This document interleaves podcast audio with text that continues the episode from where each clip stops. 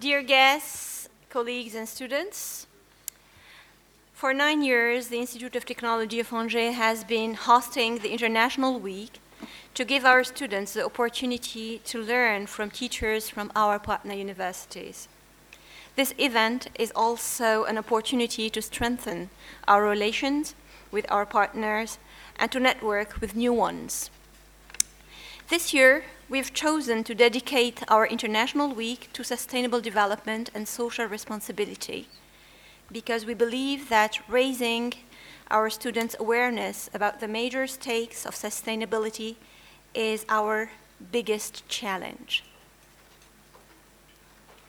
I deeply believe that there is no one major grand act to save the planet, but thousands of small acts by millions of people like you and me can transform the world. Each one of us has a role to play because, as Marshall McLuhan says, there are no passengers on spaceship Earth. We are all crew. The University of Angers, through its EU Green Alliance, has expressed its engagement for a sustainable world, and new measures are being implemented to ensure that sustainable development goals appear in its curricula and also to achieve a green campus and many more measures. The Institute of Technology of Angers also dedicated a one day seminar to the subject, and the conclusions of this seminar will be implemented starting from September 2023. Our conference today is part of our global effort to work on this subject with our international partners. So it's my pleasure today to moderate Juliana's Hilf's conference on empowering change makers for a sustainable future. And I believe that we can all be change makers. I'm also proud to have on my right Ben Berggren from the University of Gavle to co-moderate the conference. So let me first introduce Juliana, Thank you, Juliana, for accepting to make this conference. So, Juliana has an academic background in education, psychology, and international vocational education. Since 2020, Juliana is a researcher and a project manager at the Chair for Political Science and Sustainability, where she coordinates the university's sustainability certificate as well as different projects related to green economy, and education for sustainable development. Outside of university, she conducts workshops and interdisciplinary seminars for young adults about the theories and practice of sustainable development. Thank you so much, Juliana, for accepting to attend this International Week and to be our guest speaker today and to share with us your variable experience at Otto von Guericke University in Magdeburg. Thank you. The floor is yours. Thank you very much for the kind introduction. And uh, thank you, everyone who's here to have left the sun, the nice weather outside, to come and join our lecture today. Uh, it's an honor, and uh, I'm very happy to be here. Thank you so much. I hope you can hear me good and you can see me because I'm, I'm small, so I have to sit very uh, upright. um, during the presentation, if you have any questions because you didn't understand something, uh, raise your hand, you can ask a question. Follow up questions uh, we can discuss later. Okay. So, to kick off, I'm going to start uh, talking a little bit about climate change because this is kind of always the basis uh, when we talk about a sustainable future. Um, but we are also going to talk about where does this buzzword sustainability really come from because you hear it every day you hear it in marketing you hear it in social media in education everywhere um, yes where does it come from then we're going to look at the sustainable development goals maybe some of you have uh, heard of them before the sdgs we will also critically review them and then we're going to talk about uh, competences for an education for sustainable development. And right now, this, this term, it seems really big yet, I think, but we will break it down. And then, of course, a conclusion how to be or how to become a change maker and how to teach change makers. Okay, I'm not going to tell you anything new now when I'm, I'm telling you that we uh, live or we, we face the great uh, challenge of climate change, but just as a reminder, the climate is weather phenomena, and uh, the humankind and Earth has always um, been facing changes in climate and changes in ecosystems. But uh, since the pre industrial era, which is like 1880, 1900s, um, the, the, global temperature has risen as much as they have never seen before. And we have, um, I don't know if this, yeah, okay, or maybe I use this one. Ah, okay. Um, so when we talk about these numbers here, like global warming in the 1990s has been around 0.3 degrees, or now, today, 1.1 degrees. This is always meant by in comparison to the pre-industrial area. So because sometimes it's like 1.5 goal, what is this uh, from now on or from yesterday? So we are always talking about this comparison and this uh, graph here. I hope it's, it's big enough, but this is 1850 and this is today. So you see a rapid increase of the average global temperature, and you see a very straightforward trend here. And for those of you who were uh, there this morning for Christian's uh, presentation, he was talking about the IPCC report. Uh, but to summarize it for you, again, the IPCC is the Intergovernmental Panel on Climate Change, and it's a body of the UN and they are conducting research on climate change um, internationally. So it's a group of scientists from various disciplines, various cultures, and they are conducting research. They are not advising policymakers, um, they are not telling anyone what to do, they are just stating the facts. And the last uh, report was published this March 23, this year. And it was a, syn a, synthesis, like a summary of all the reports they have been published, uh, they have published in the last uh, couple of years. And I wanted to summarize um, for you what the key points and, and key information is in this IPCC report from this year. So first, I already said this, the global warming today is around 1.1 degree. Two, extreme weather affects people where they're particularly vulnerable. And this term vulnerability means that people in um, different situations in different countries around the world, of course, have to face uh, different effects of climate change, different situations, and also they have um, maybe different resources. When um, a flooding in Germany, like last year and the last and the year before that happened, um, there were of course more resource, resources and, and uh, investments to build up the towns again than uh, it has been happening, for example, in Pakistan for uh, the flooding last year. Three, climate change is becoming the most important cause of species extinction. We have a massive biodiversity loss, which is a subject for itself. Uh, four, 1.5 degrees is the limit that decides about life, and the world today is about to fail this goal. Five, emissions must fall very faster, uh, yeah, much faster than they have so far. Six, climate protection costs a lot of money, but the climate crisis will cost more. And seven, to make it a bit more optimistic, a livable future is still possible if we act very soon. Okay, so in a nutshell, the basis. But now we're going to talk about this term sustainability. And I want to ask you guys what comes to your mind when you think of sustainability. So please scan the QR code and type in uh, a word or a term, something that comes to your mind, and we will look at a, a word cloud afterwards and see what was happening. I'll give you a few seconds. Okay, here's your word cloud. So we have uh, things like recycling, environment, future, durable, renewable, um, development, responsible, healthy. Are there any words up here that you read now and you say, okay, it's very clear that people wrote that down? Or do you see maybe a word um, where you say, hmm, I wonder why people put that in? Do you have any curious word that, uh, that you can't really explain? Or is everything very clear? This is what the students wrote. Mm-hmm. Huh?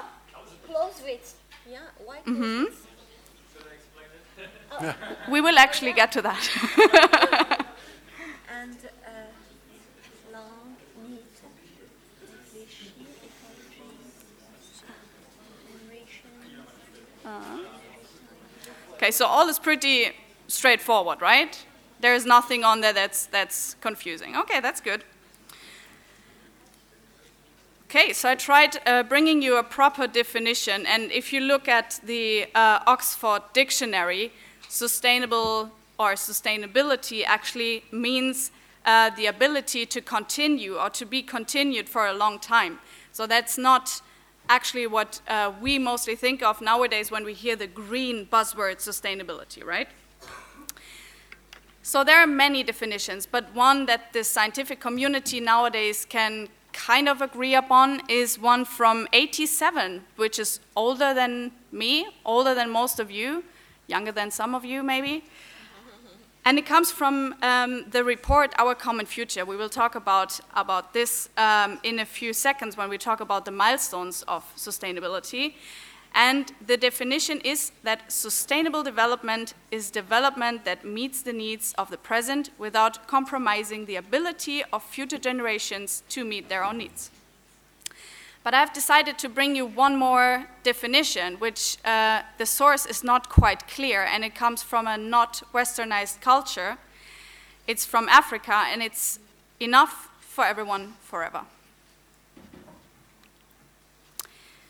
Okay, I'm getting technical for a little bit here. This is um, the most common um, model of a sustainable development or of sustainability. It's the three pillars of sustainability, but as you can see, we also have this model in two different or in three different versions um, in total. So, sustainability is not just about recycling, about protecting uh, the environment. It also uh, needs to consider social aspects. There is a growing social injustice around the world.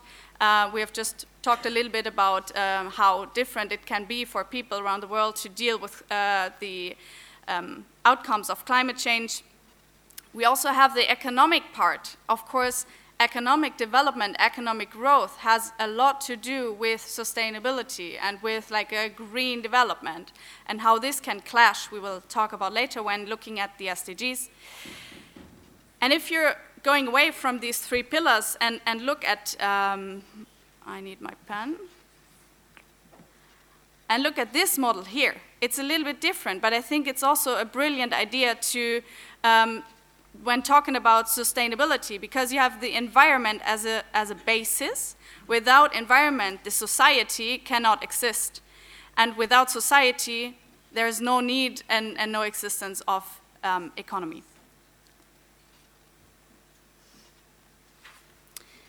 Okay, let's talk about some milestones. Where does this sustainability come from? And I'm trying to keep this a little bit shorter than usual.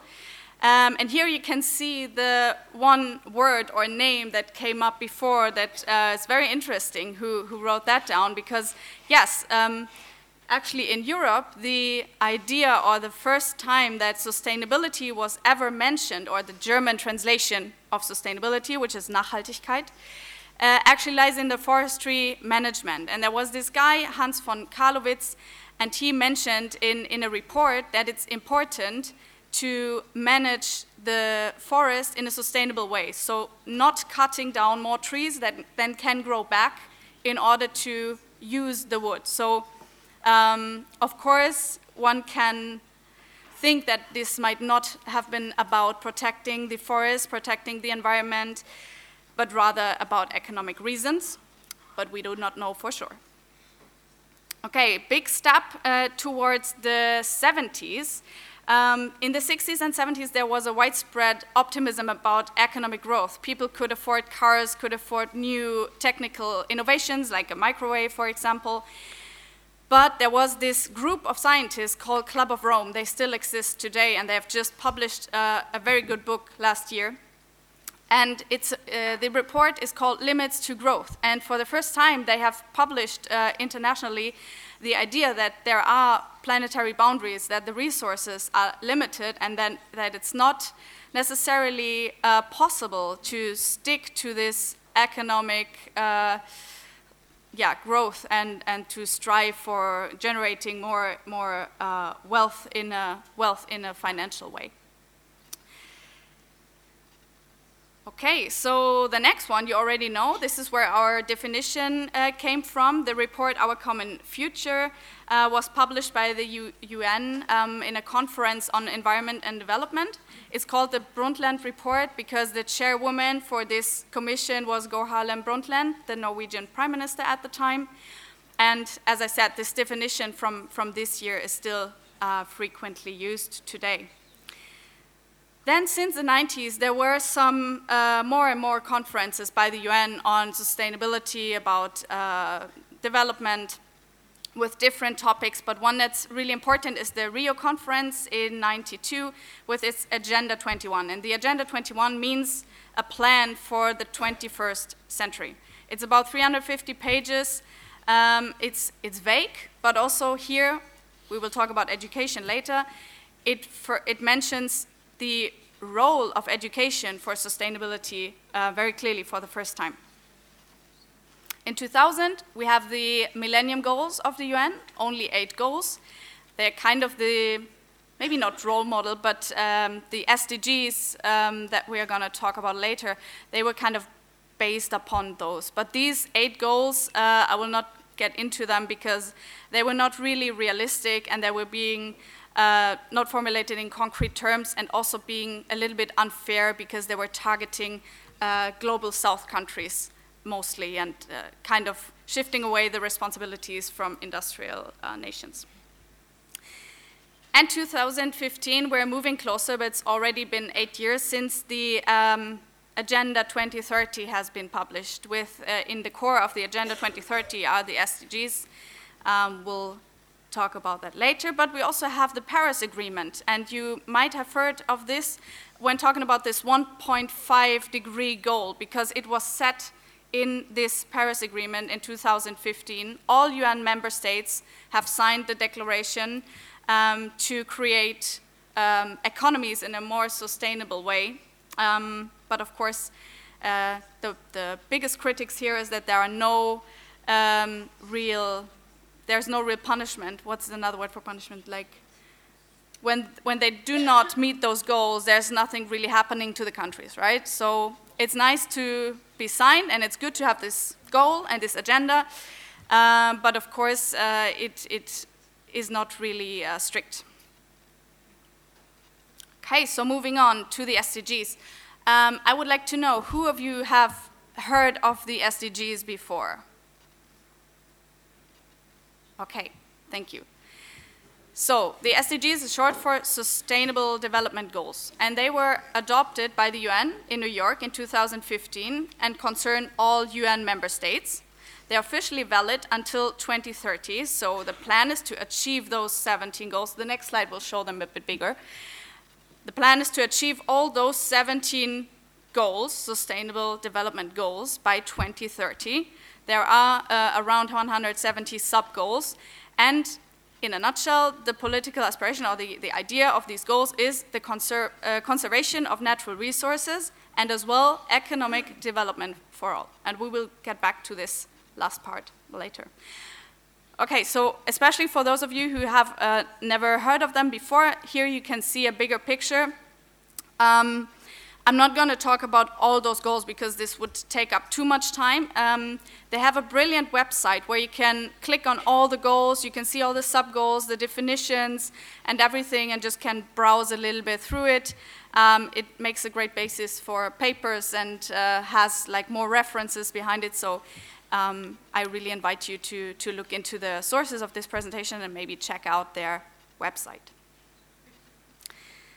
But we need to critically review them because even when being on conferences on sustainable development, especially on like green economy and um, things around that, that there are many, many people who always say, yes, but the SDGs, they, they are published and we will achieve the SDGs globally by 2030, so everything is great, right?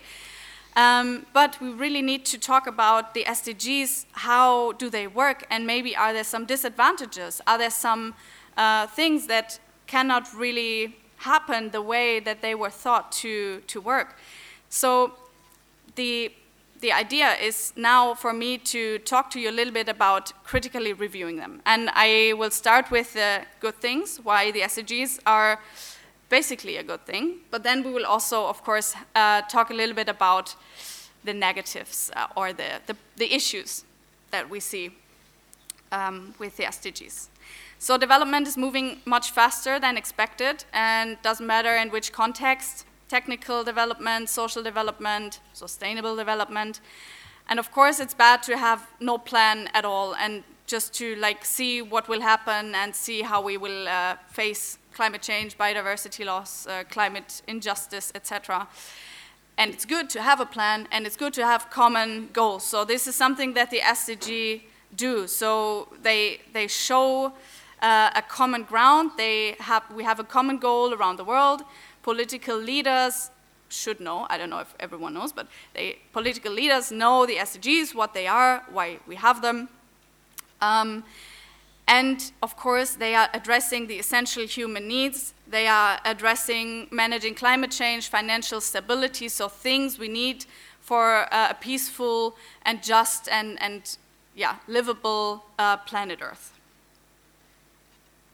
Moving on to the cons or the real critics. Um, there is a paper uh, by Filho and uh, his colleagues, and it's uh, a very comprehensive literature review about um, the SDGs and about the lack of uh, realization of the SDGs and the problems, the hurdles. Um, and they have identified eight key points, eight key critical points um, of the SDGs, and I'm not going to go through all of them. I picked out two. The first is that their goals are very vague, so meaning they are not really defined. There are no uh, real definitions, they're not really elaborated. That means that everyone who's reading those goals um, has to interpret their own idea. Like it's, it's uh, very vague and open for interpretation, and especially because they are global goals, people from various cultures and backgrounds uh, will interpret the, these goals uh, very differently and uh, will probably, especially when talking about for example, uh, the goal number five, gender equality, will be interpreted very differently uh, in Germany or France or in uh, South America, right?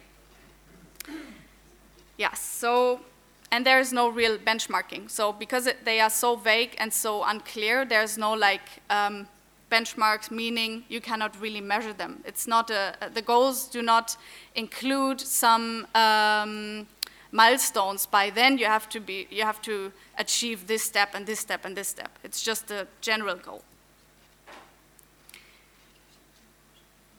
another point is the financial constraints so in order to achieve the sdgs in what way ever you need money people need money governments need money and of course many many countries around the world lack the capital to invest to fight climate change and of course many many countries around the world may face uh, different challenges right now and may uh, focus more on like um, economic development because they are not fully economically developed countries yet and they want to uh, strive for that and do not really care about implementing the SDGs. So there we have uh, the problem of that the same goal cannot really uh, be applied to different countries again.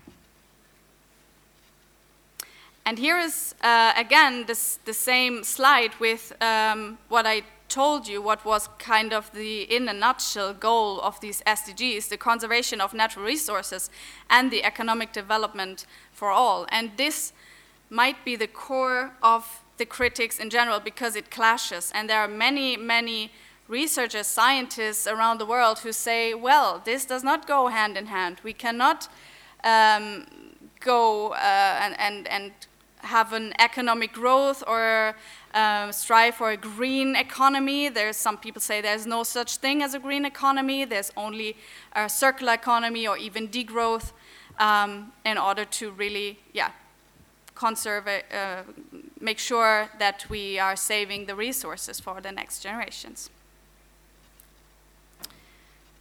I'm talking a lot, so I will uh, skip this next uh, part because um, I think this is nice to do, but it's, it's maybe not the right time to uh, talk about your own ecological footprint. Um, if you want to get into that, you can Google it and you can calculate your, your ecological footprint, but this is maybe for another time. Okay.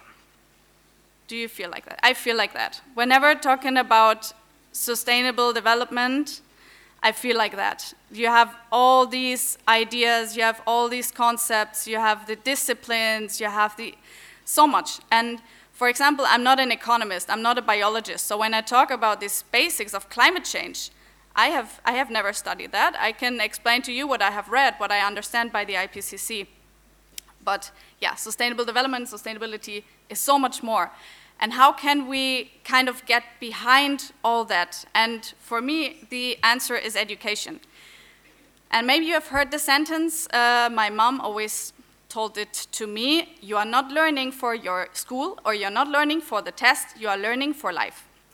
And I couldn't hear it anymore. She would say this a lot of times because I was not a very good student. So, but this is in general learning sustainably, right? You learn for late, later situations in life. You learn something, you have skills, knowledge, ability to deal with any situations later on. And the difference between sustainable learning and learning for sustainability is just that it's not just about us getting along with the world or to deal with our everyday life, but also um, to make sure that the world, the society can deal with us and can kind of cope with us in the future. And here comes this key concept um, into uh, this presentation, Education for Sustainable Development, and I will make it short by uh, ESD, not to be confused with the SDGs, ESD. And it uh, developed in the 90s and is kind of centered around the idea that human capital is kind of the key for every development on our planet, right? And the UNESCO uh, defines ESD in that way that ESD enables all people to understand the impact of their own actions on the world and to make responsible, sustainable choices. And you see here, you have not only the content of the, the learners that they can apply to the world, but also action. They have skills, they have knowledge and skills. There is also a framework, a little bit uh, close, uh, or yeah, kind of like the SDGs, but uh, not as well known, ESD for 2030. I will skip this for now, but it's for those of you who are interested in, in more education pedagogy approach, um, you can look it up. Okay, I brought to you another definition or understanding, and I know this is a very not very attractive slide, but I think the content of this slide is crucial and is very essential um, to this presentation. And I would invite you to read it with me. I will read it, and you will keep it a little bit in mind because this uh, might be the conclusion um, of today. So, ESD enables people to think and act in a sustainable way, to understand the impact of their own actions on the local environment and on people in other parts of the world, to be able to imagine the impact on future generations, and to make responsible decisions based on this. ESD prepares people to actively deal with the problems that threaten the sustainable development of our planet and to find solutions for these problems together. Thus, ESD is about empowering people to be agents of change in the transformation towards a more socially just and ecologically inclusive societies. And I've highlighted three words here together empowering and agents of change. And you can remember this is also in the title of my presentation. It's about empowering and agents of change and how um, this goes together. We will get there in a minute. Before that, of course, the ESD concept is included in the SDGs. This is just to, to draw a conclusion about the SDGs, so not to think that like SDGs, the goals, and ESD as a pedagogic concept are apart from each other. No, no. The SDG concept or the methodological, didactical approach of it is also to be found in the SDGs, and of course, in the goal number four, quality education. So, just as a reminder. Okay, and what does all that mean? So, I have a background in education, so for me it's always important to tell people that teaching and learning is not about just putting knowledge from here to there, but is more to um, develop or help students develop certain competences. Like, for example, if I teach a student to do their own research, I do not have to teach them the content. They can they they then know how, where to search for um, the information. So, what we need is not putting in knowledge into people's head, but rather to work towards a competence development for an ESD. And um, de Haan and Brundiers et al. and some other colleagues um, from the EST, uh, ESD uh, community have um, concluded certain steps, four steps, that students can be able to follow in order to work or act in a more sustainable way.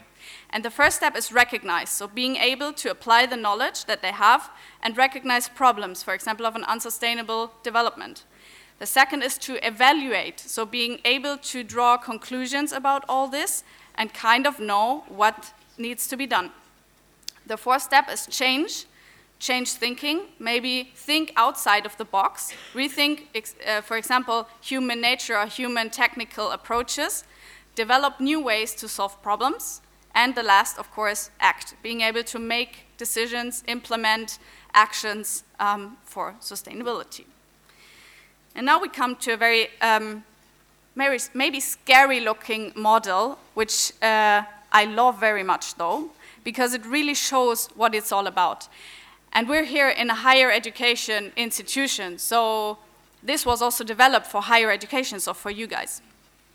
But it's important to really um, see where this come from. And I, I, would like to start with the, with the bottom, the basic academic competency. It's important, of course, to teach students, firstly, what empirical research is, how to do research, how to uh, write papers, uh, how to do critical thinking, uh, think for themselves. And then on the right side, you have the topical knowledge. You have all the subjects that are important for sustainability, sustainable development. You see, it's almost everything, and there are even more. Like, it's not very limited. For sustainable development, we need all the disciplines that you can think of. Complain to Brundiers et al., please. but yes, engineering is missing, and uh, biology is missing, so yeah. Sociology is missing. Education is there, but they are educators, so. Yes, so the core of this, though, is here, is this colorful box. And I'm not gonna run through all of this because I, I guess uh, you guys wanna go out uh, into the sun and it's, it's very, um, very complex. But it's just interesting to look at it and to see what kind of competences. It's not like method competence or, or, or, just like social competence. It's more about something how to solve problems in a different way, how to think in a strategic way, how to um, develop values and future thinking competency, like uh, comparing dystopia and utopia, for example. But also, my favorite part is right here, is this little thing. It's the intrapersonal competence. And this means that you need your heart, you need your brain, and you need your hands for sustainable development, right? You need to be able to change perspectives, to maybe see how other people see the world and to understand them maybe. So a big keyword for me is empathy here, trying to, to look at the same situation from a different perspective. And then use your the topical knowledge and the empathy and these competences in order to use your hands to leave a handprint and impact. Okay, very much in a nutshell. I was actually trying to narrow this down for my students at home, uh, at my home university, um, and I put it together like this that you have the kind of uh, technical knowledge here, and you have these other competencies right here, and then if, if this has worked together, you have empowered students for an ability and uh, all the skills they need for sustainable actions. And this, in, in a nutshell, is these ESD competences. Okay. And that brings us to another part of our, the title of this presentation is the change makers. Um, and change makers is that what comes out of all this competence development. So all you guys, if you have listened to me and you maybe um, brought a little bit of what I brought to you, you will bring a little bit of it to your fellow students or to your uh, peers, your parents, your workplaces or whatever. It makes you change agents um, because you can educate uh, and, and, maybe uh, educate people and think outside of the box, maybe review your concepts of sustainable development um, and know what kind of footprint you leave on the world and what kind of handprint you can um, leave on the world. I'm rushing a little bit because I know I talk too much. Okay, so um, kind of to conclude this, this part is the, I brought you a few fields of actions of changemakers because uh, some people were asking me, okay, a changemaker, it's not a job description or anything, so uh, what can it be? And it can be basically everything. Political decision making. Some of you might uh, go into politics or become uh, leaders of companies, go into management or uh, become artists or whatever, and you can influence your decisions and your thinking um, in your jobs and can therefore be change makers for sustainability, right? Of course, activism is a big part of it and, and everyday decisions. Um, in my class back at home, I would now try to discuss how much of a difference it makes uh, if you're an individual with certain everyday decisions or if, if the responsibilities rather lay in uh, politics and economy than in just individual people. Um, yes, but in in a nutshell, it's I, I, really like this picture of this young woman holding up this uh, this uh, paper, this this board, like the oceans we rise. Uh, yes, which is kind of the definition of a change maker. And this is now the conclusion of this first part. I have also brought to you a few um, ideas of how we try to train and educate changemakers in our home university. Should we? I, think we should allow a few questions. So if you have questions to the presentation, to sustainability, ESD, SDGs, changemakers, etc., um, you can do that now. You can always write me an email as well. But if you have any questions or comments, please.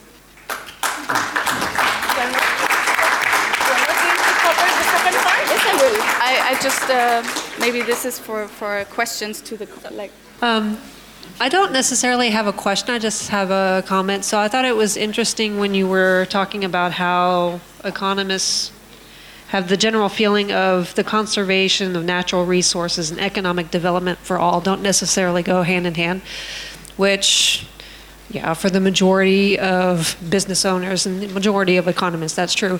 Um, but I there are more and more economists that are starting to think differently and realize that um, in order to ensure long term economic development, it is important to take into consideration the conservation of natural resources.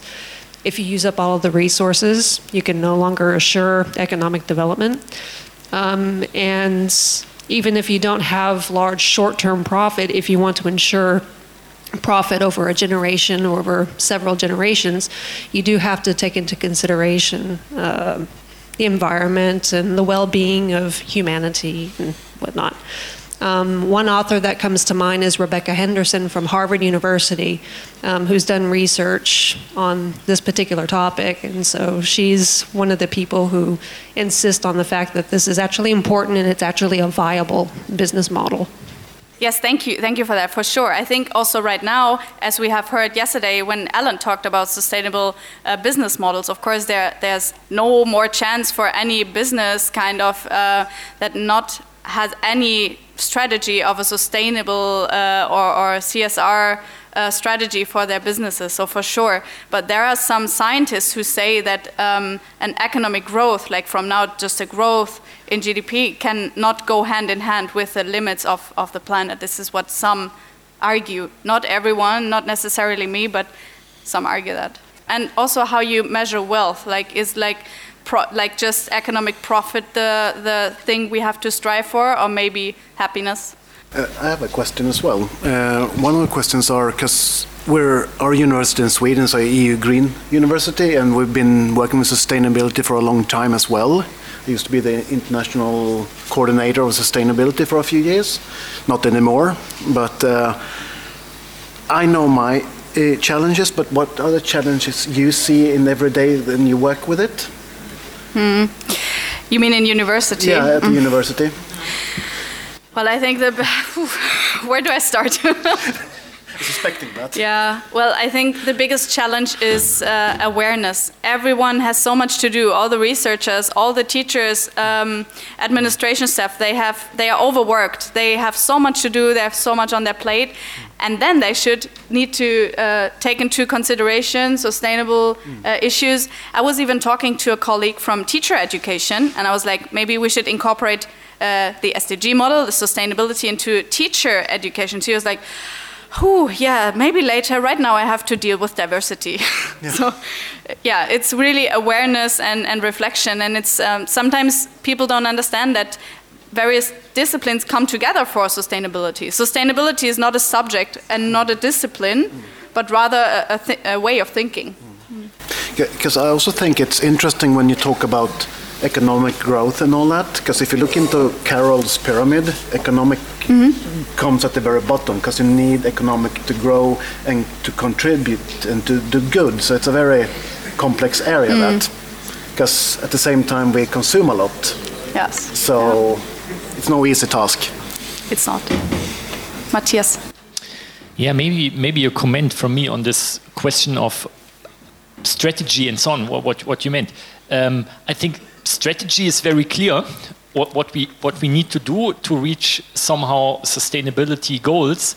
Uh, but uh, there's this nice saying, uh, I think, from Peter Drucker, who said, uh, culture eats strategy for breakfast. So we, we can have the best strategy in the world if our daily culture of life and the way how to deal how, how we deal with stuff in universities in companies in, in i don't know other institutions uh, does not help us in reach these strategic sustainability and other diversity, digitization, and so on goals, mm. um, then we can have the best strategy in the world. We, we need to change culture.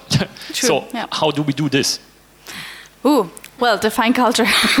no, I, I, think the the um, it's the essence of education because culture kind of develops out of education, out of our everyday experiences with our parents, with our um, surroundings with us. And I think that uh, the culture has already changed in a sustainable way, kind of, because there is there are so many more young people, also old people, young and old people, um, living vegan, vegetarian, um, trying to avoid flying. This is a certain way of, of culture, right? So in, I always talk about my bubble, like when I, when I speak to friends and I speak then to colleagues and everyone is agreeing on stuff and then I go outside of my, my bubble, my safe space, however, uh, talk to people on the street. I'm like, mm, okay, maybe the culture has not changed that, that drastically, uh, but slowly, step by step, I think, um, and this is why I think there's also a need for optimism. And I, um, my favorite two words in, in this like culture and, and education development um, is actually outrage and optimism. We need to be outraged, we need to be angry, we need to see what's happening, but also we need to stay optimistic because when we're pessimistic, we do not have to uh, educate anyone about anything and can just go along and then say, okay, we're effed. I have a question, please. Uh, I come from Algeria, so Africa. And uh, while you were presenting the, uh, the slides, uh, I was wondering, uh, wow, uh, these are models conceived in the north for the whole world. My question, is there any models that can be proposed from the south? Mm -hmm. From on Africa? On from sustainable... From the south or for the south? From, from, from the, the south. south. From the yeah. south for the world. I mean yes. models that emerge from Africa, from Asia, from South America. Why is it always the North that propose models? Yes, it's a very good question, and it's something that we really need to address because um, when we talk about the whole planet and about the SDGs, of course, it's, it's about all the countries. And for example, in the Brundiers et al., the ESD models, there are people from the global south working on it as well. So this is kind of inclusive. There is an awareness among scientists for sure. But of course, when you review papers and you look into uh, scientific magazines and, and books, um, there is a huge, there is a lack of, of people from the global south. And this is why um, I will uh, talk a little bit about what we do in our university in a bit, but this is why we have tried to approach um, the idea of, for example, summer schools, digital summer schools, to include experts from the global south to teach us. And this is exactly what we're doing because we need to start reflecting that it's not the wise white men and women uh, who can bring some knowledge to, to everyone else, uh, for sure. But thank you for that. It's, it's very uh, important for everyone to uh, remember this, yeah. Should we move back to the second Yes, part? we can move uh, to the second part. Don't be afraid, it's just uh, four or five slides. it's about, uh, I don't want to say my university, our university. We have three colleagues from here. Uh, and I brought you some so called good practice examples. I do not like the term best practice examples because it's never the best, it can always be improved. I will talk about uh, two of those. I will talk about uh, the sustainability certificate and the Green Camp Summer School. Okay, so the Green Camp Summer School we conducted for the first time last year, last summer. It was two weeks, and uh, the students could conduct five ECTS. And it was a mix of synchronous and asynchronous, which means they had self study time but also live sessions. But everything was online. So there was no need for mobility, no one traveled. Um, yes, and here we have invited partners from all around the globe from Vietnam, from South Africa, uh, from Taiwan, from Israel, from Canada, Norway, and Germany to create a syllabus uh, to have kind of, yes, a summer school for the basics of sustainability. So the content was uh, covering a little bit about what, what I was talking about. I will show you um, a slide with a few um, parts of the syllabus in a second. And the assessment, for example, was A, self, individual self-assessment. So we have asked the students before and after how their competences have developed, what they had learned. Um, but also a, a, learning portfolio and a country case study that ha they had to um, work together in groups, in international groups, but also virtual, which was a huge challenge because we had people from Canada and Vietnam with like 12 hour time difference. but lesson learned. This was the flyer for it. And this is just some parts of the syllabus um, that we had. I didn't bring you the whole thing and not, not gonna go through all of it, but it's just, um, yeah, some parts that we did and some uh, tasks, some readings, some games, some role play uh, activities, and so on. And then, of course, we had some live discussions with experts from around the world. Okay, and the other thing um, is our so called sustainability certificate. And we're actually in this EU Green Network, we're trying to uh, work towards um, a certificate or some kind of program that includes all the European Alliance. Um, institutions, so it might be the case that this could come to Angers as well. Uh, so the sustainability certificate at our uni is open to all students, uh, so no matter what discipline, no matter what level, um, and they can uh, go uh, and conduct courses in three thematic fields. We have the basics of sustainability, society and politics, and economy and nature sciences. Um, altogether, it's 20 ECTS, which sounds a lot, but some of the courses are so-called double agents. So, for example, my social science students, um, they are in my class for like an um, elective course, but can also use it for the sustainability certificate. And then uh, when they have completed this, uh, they will receive a certificate on top of their diploma, and they can hand it in uh, to um, when, when they apply for jobs, for example, or they can then um, go and study their master's uh, in a certain field. This is just some, some images on the left side. The two, the first two students who have received the certificate, you can see the semi-COVID distance uh, amongst our professor and the students. Um, from our city, from the city of Magdeburg, we have received um, the prize for uh, environmental education um, on this, and on the right hand side is our um, website with a little film for the students. The website is also in English, so you can um, go and check it out if you're interested.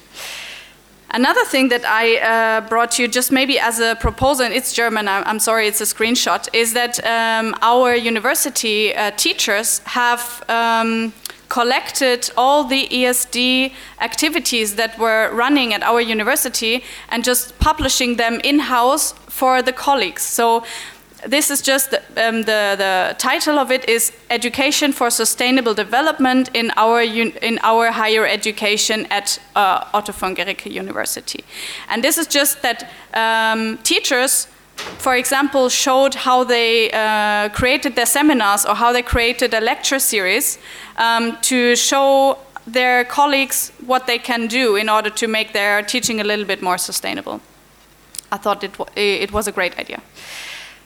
And now I have two concluding slides, um, two quotes.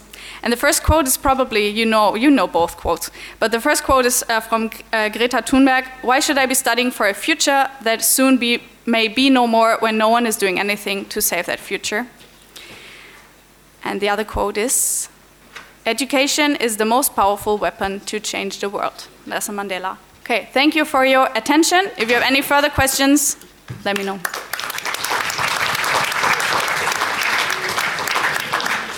And for the references, you can download the slides and then uh, you have all the references there. Merci beaucoup pour votre attention. Thank you. So, any questions?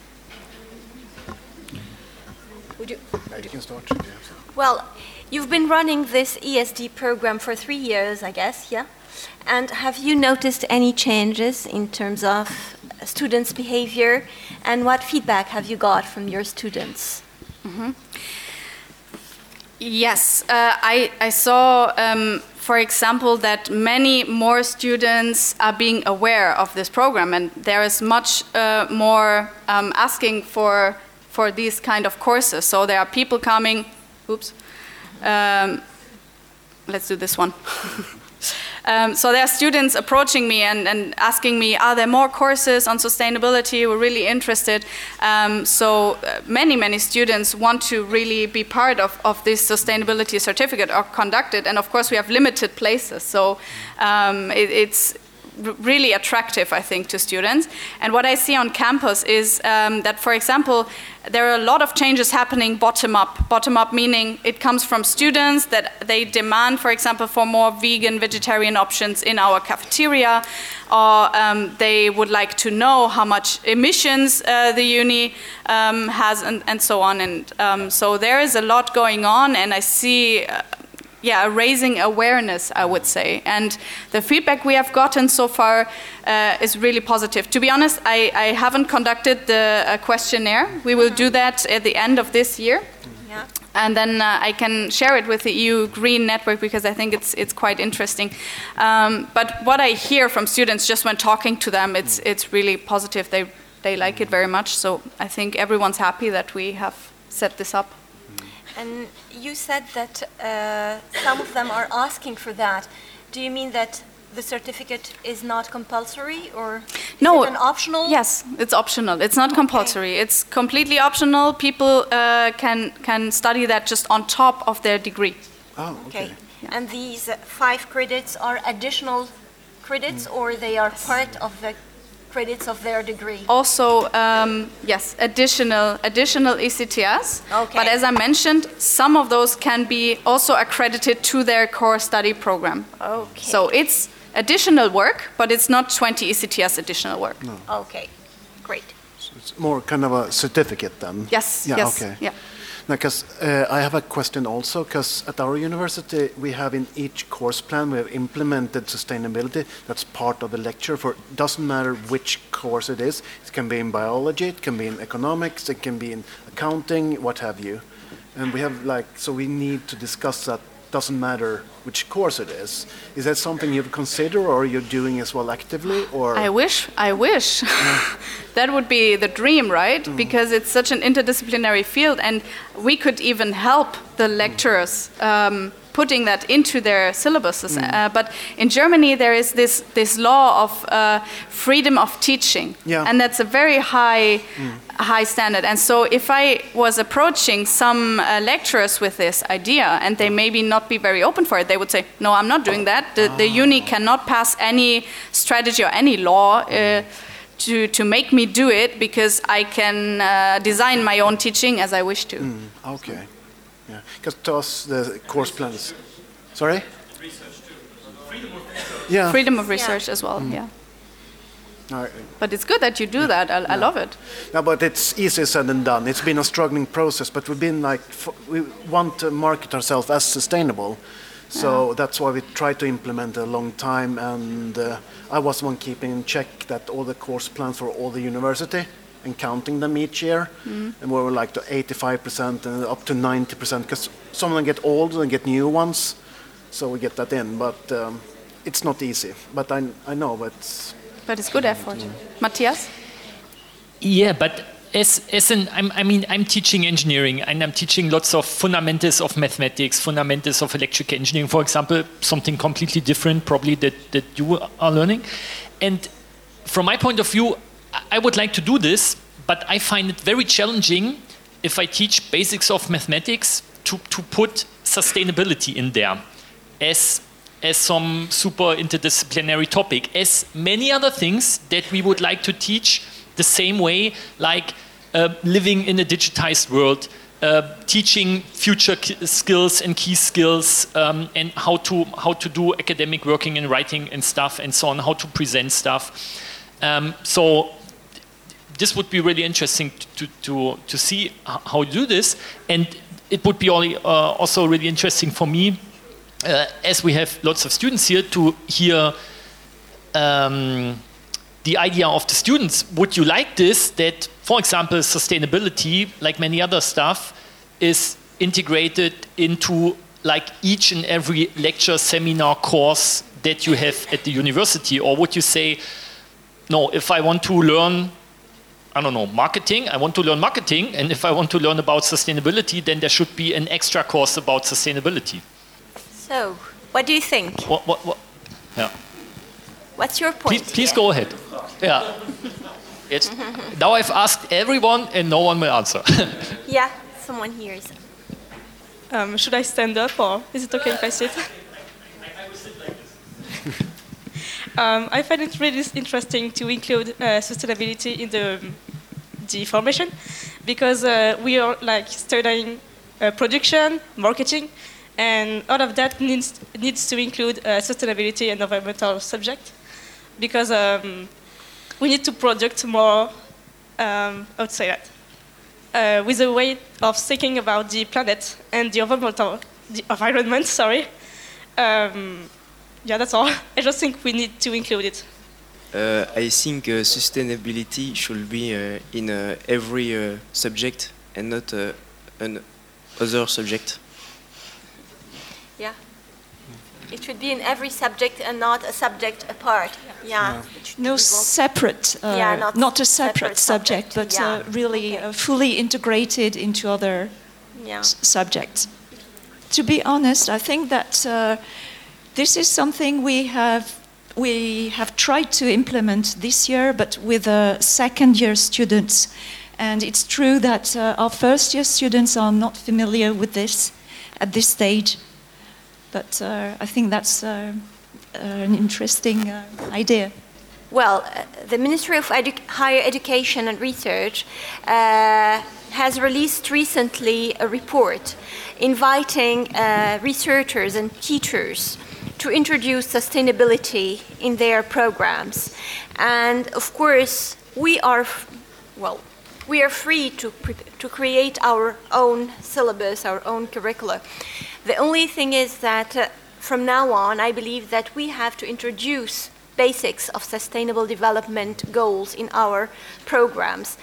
How to do that is still under discussion. This was the subject of one of the seminars that we held recently on the 2nd of May, and it was about how to engage students, how to make sure that students are aware of the importance of sustainability uh, in their life, how to make researchers think about sustainability in their future research projects, mm. and how to make teachers uh, adapt their teaching programs. And we are lucky here at the Institute of Technology because we are uh, uh, still working on a reform. That is, our programs has changed two years ago, and we are still working on this reform. So we still have time to implement uh, all these uh, recommend. I would call them they are recommendations. There is no obligation. We are not. We don't have to do them, but it's better that we take them, we consider them in our reflection, in our uh, programs. So we are uh, thinking on that. Pro probably Danielle can add something on this. Uh, I think you, I think you've said it all. so yeah, we're as of this year, we are trying to find different ways to include sustainable development in our programs. And some of the questions that have come up is should we have um, a sustainability program that's separate? Or should it be included in the different subjects? If you do that, how do you do that? In the case of mathematics, how would you do that? Yeah. Um, you also have professors with a very heavy course load. Even if they are interested in sustainability, they don't necessarily have the time or the energy to go over their courses, to rethink their courses, to integrate sustainability into their courses. So there's a lot to consider for in regards to these recommendations that have uh, come out in the past year. So, and there is one other issue to, about which we well. We, to which we have to pay attention. The fact that we shouldn't worry our students, we shouldn't worry young people about the environment. It's true that it is a major stake, that we should think about it, but we shouldn't be worried about it. We shouldn't be pessimistic. The, and there is one more thing. Uh, I take the example of my son. When I told him that we are working on sustainable development, he told me, oh no, again. Which means that they are working on that uh, at school and. Oh we should be careful on the way of introducing this to make it really matters to them. Otherwise, we may not, we may not have the, uh, the effect that we want to get. Okay? Uh, I think you're right, nail, nail on the head, or what do you say in English? Uh, hit the nail on the head? Yeah. Yeah. Because I think it starts somewhere like in education when you're young to implement it into the culture in the country or the region to be you start small steps and then it progresses. Make them aware. Because uh, god forbid if i threw something on the floor for my son he'd like daddy you don't do that. It's like uh, they teach that in school so. Yeah i think one issue is that it's still sorry. Yeah, go ahead. It's still disconnected mm. from culture. You know, you have your everyday life and then you have sustainability. Yeah. It's not necessarily part of your everyday life and it's not part of your natural thinking process in the case for Western countries. Yeah, they are not two separate spheres. This no. is what we should teach our students, mm. and this is what they should learn, rather. It's not to us to teach them, but it's at, to them to learn that these are, yeah, normal things. Go ahead. Oh, yeah, so uh, I just wanted to say that I agree and disagree uh, with you about that we shouldn't uh, make the, the, students worry about it, but we should actually. Uh, it Not was that much. I agree. yeah, it was. Uh, it was clearly proven that um, the students and the, the youth has been anxious about the environment. And um, maybe I'm not informed enough, but I don't think that uh, there is something going on actually by the government. And I think that the government should um, put like um, in the formation. The, should, the school shouldn't do it uh, because it wants to spread the awareness. The government needs to do, some, to do something about it, and uh, because it's important. yeah, we, d- we, we are really anxious about the environment and the future, but it is important that the government do something about it. That's all. Well, I agree with you. The government should do something about it, and we should do something about it. You remember what I said at the beginning? We are all member of the, the same crew. So it's not just the government who is the pilot, and we are passengers. We are all playing a role. Even a tiny uh, role is important. Uh, and I just wanted to, to thank the university for actually doing this, this lecture, and thank you, Giolina. I forgot your name. I'm You're sorry. very welcome. I Uh, because- appreciate it. Yeah, it's important. Thank you for talking about it and um, spreading awareness. Thank you so much.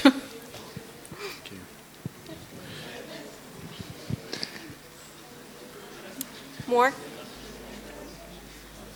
Yeah, go ahead. I think definitely the problem is that uh, sustainable development is about the, thank you, is about the availability of resources.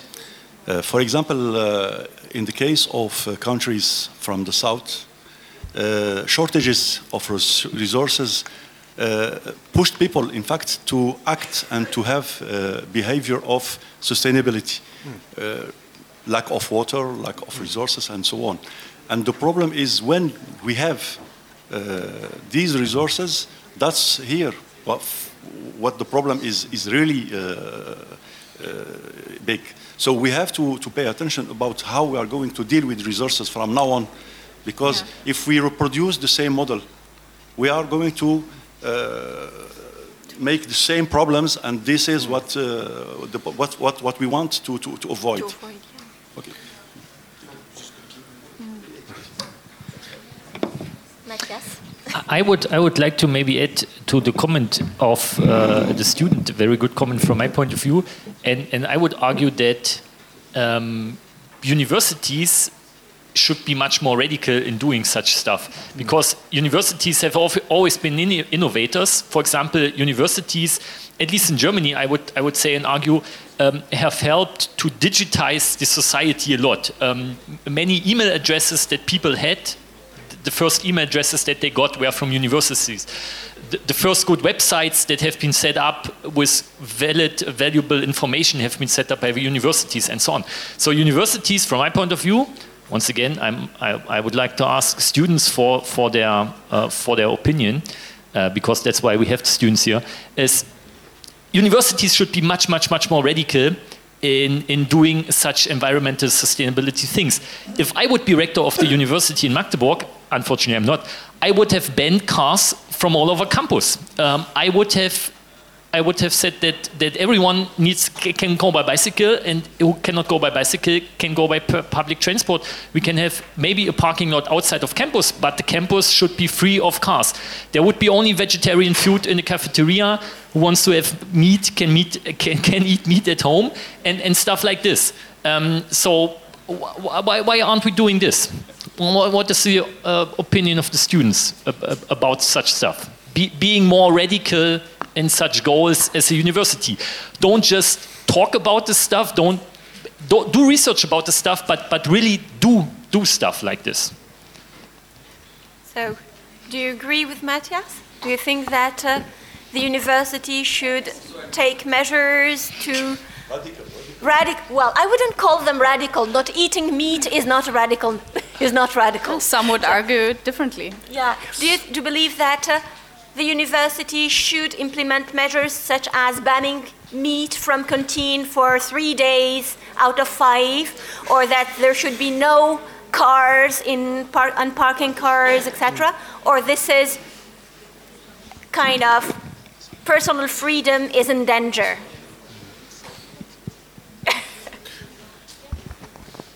After students, I can say something. Yeah, of course.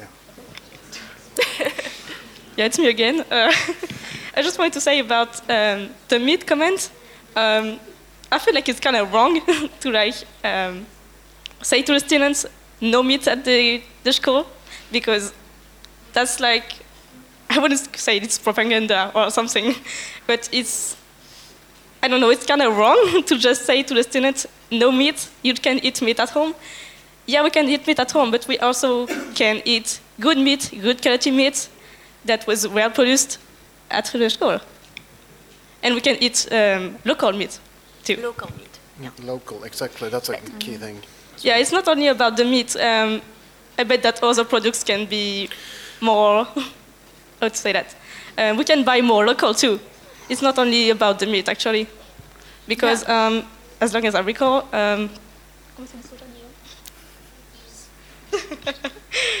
um, yeah, but some, some vegetarian projects um, themselves use a lot of resources like water and stuff. So yeah, it's not only about the meat actually. Yeah. It should be more comprehensive, yeah. Mhm. The others, what do you think?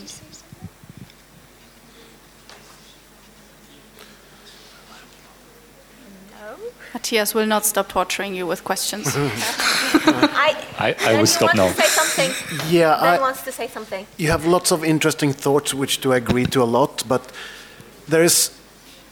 I have some problems, or I have a lot of problems, depending how you look at it. But uh, with that meat thing in the cantina, uh, we have had our university for.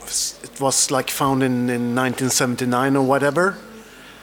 Uh, it moved to where we are now in 1994. And since like six years ago, we tried to implement just more vegetarian food. And for the first time in its history, it's about to go under that cafeteria because no one goes there and eat. So I, I, I see what you mean. It's a good thought, but it's also then what is the choice? To shut down the cantina, or can be funded somewhere else? How can we do? It's a it's a problem. I see. So, in a nutshell, it's not always black and white. You don't have this Yeah. one solution. But of course, the, the key thing is that we need to discuss things like now. Yeah. Uh, to discuss certain points of view, certain ideas, approaches. Um, that's the most important thing, I think. And we still go back to the idea of education, educating Mm. children about Starts there. the best consumption practices. That is, should we eat uh, meat every day or not? Mm. What kind of products should we eat? Uh, which season should we eat those products? Should we eat uh, strawberries in January? of course, we all love strawberries, but should we eat them in January? Or think about uh, uh, where they were produced, how they were produced, and uh, all these things associated. Okay. Definitely, I, I think we also have, um, we must have a, a kind of a holistic approach. Yeah. And that's really important, I think. Yeah. Thank I- you. So thank you, Juliana, for this uh, very interesting presentation. Thank you thank for you all inviting. for your contribution. And uh, see you.